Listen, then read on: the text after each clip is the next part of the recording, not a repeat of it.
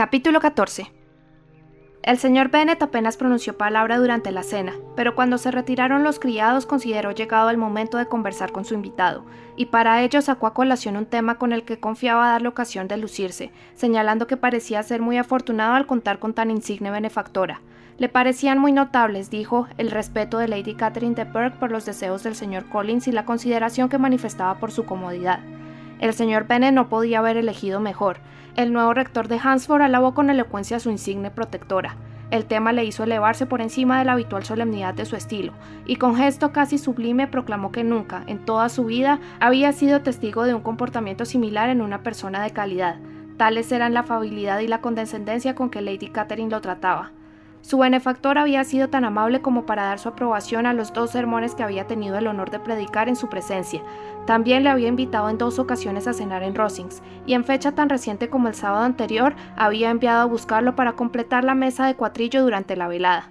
Muchas personas, estaba enterado, consideraban orgullosa a Lady Catherine, pero él nunca había recibido de ella más que muestras de afabilidad. Siempre le había hablado en el mismo tono que utilizaba con cualquier otro caballero. No ponía la más mínima objeción a que tomara parte en las actividades sociales de la zona, ni a que abandonara su parroquia de cuando en cuando por espacio de una o dos semanas para visitar a sus familiares.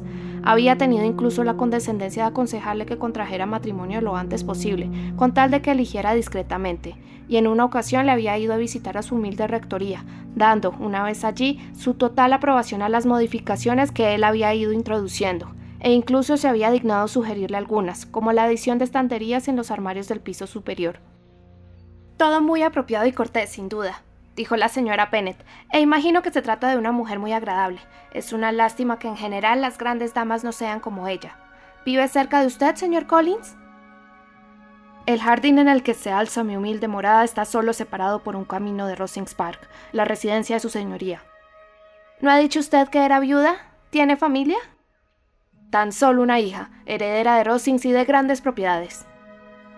Ah, exclamó la señora Bennet moviendo la cabeza. En ese caso está en mejor situación que otras jóvenes. ¿Cómo es esa señorita? ¿Bien parecida? Es la joven más encantadora que pueda imaginarse. La misma Lady Catherine dice que en lo tocante a belleza, la señorita de Pork supera con mucho a las más hermosas de su sexo, porque en sus facciones existe ese algo que distingue a las jóvenes de noble cuna. Desgraciadamente es de constitución enfermiza, lo que le ha impedido hacer fructificar al máximo muchos talentos que de lo contrario no hubieran dejado de cosechar espléndidos resultados. Así me lo ha comunicado la dama que supervisa su educación y que todavía reside con ellas, pero la señorita de Pork es extremadamente afable y con frecuencia se digna llegarse hasta mi humilde morada en su pequeño faetón tirado por ponis. Ha sido presentada en el Palacio de St. James, no recuerdo haber visto su nombre entre las damas de la corte. Su delicada salud impide, desgraciadamente, que pase temporadas en Londres, lo que, como le manifesté en una ocasión a Lady Catherine, ha privado a la corte británica de uno de sus más brillantes florones. A su señoría pareció complacerle la idea, ya pueden ustedes imaginar que me complace, cuando puedo, ofrecer esos pequeños cumplidos, expresados con delicadeza que las señoras siempre encuentran de su agrado. En más de una ocasión he señalado a Lady Catherine que su encantadora hija parece nacida para ser duquesa, y que sería ella quien diera lustre al título y no al contrario. Esas son las pequeñeces que agradan a su señoría, y la clase de atenciones que me considero especialmente obligado a ofrecerle.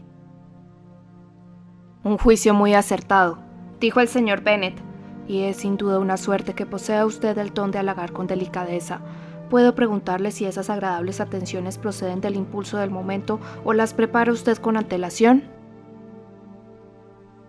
Surgen sobre todo de las circunstancias del momento, y aunque a veces me entretengo ideando y puliendo algunos cumplidos elegantes que puedan adaptarse a las situaciones más corrientes, siempre procuro darles el tono más espontáneo que está a mi alcance. Las esperanzas del señor Bennet quedaban plenamente confirmadas. Su primo era el absurdo ser que había imaginado, y lo estaba escuchando con intenso regocijo, aunque manteniendo al mismo tiempo la máxima compostura sin tener necesidad, con la excepción de alguna mirada a Elizabeth de tarde en tarde, de compartir con nadie sus pensamientos. Cuando llegó el momento del té, sin embargo, la dosis había sido más que suficiente, por lo que el señor Bennet se alegró de conducir de nuevo a su invitado al salón, y una vez consumida la infusión, de invitarle a que leyera en voz alta para solas de las damas. El señor Collins accedió de mil amores, ofreciéndosele un libro, pero al examinarlo, porque todo hacía presumir que procedía de la biblioteca circulante, dio un paso atrás y disculpándose explicó que nunca leía novelas.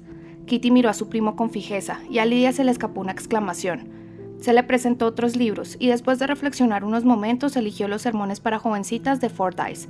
A Lidia se le escapó un bostezo mientras el señor Collins abría el volumen y antes de que hubiera leído con monótona solemnidad tres páginas le interrumpió con ¿Sabe mamá que mi tío Phillips habla de despedir a Richard? Y si lo hace, el coronel Forster se quedará con él. Me lo dijo mi tía el sábado. Iré mañana andando a Meriton para saber qué ha pasado y enterarme de cuándo regresa el señor Denny. Sus dos hermanas mayores le mandaron que se callara, pero el señor Collins, muy ofendido, dejó a un lado el libro y dijo, He observado con frecuencia cuán poco se interesan las jóvenes por libros serios que están escritos únicamente en beneficio suyo. Confieso que me sorprende, porque sin duda no hay nada más ventajoso como la instrucción, pero no deseo importunar más tiempo a mi joven prima. Acto seguido, volviéndose hacia el señor Bennett, se ofreció como contrincante para el chaquete. Su anfitrión aceptó el desafío, haciéndole notar que obraba muy prudentemente dejando que las chicas se dedicaran a sus frívolas diversiones. La señora Pennett y sus hijas se disculparon con extrema cortesía por la intervención de Lidia y prometieron que nada semejante volvería a suceder si reanudaba la lectura. Pero el señor Collins, después de asegurarles que no guardaba el menor rencor a su primita y que nunca consideraría su comportamiento como una afrenta, se instaló en otra mesa con el señor Bennett preparándose para la partida de chaquete.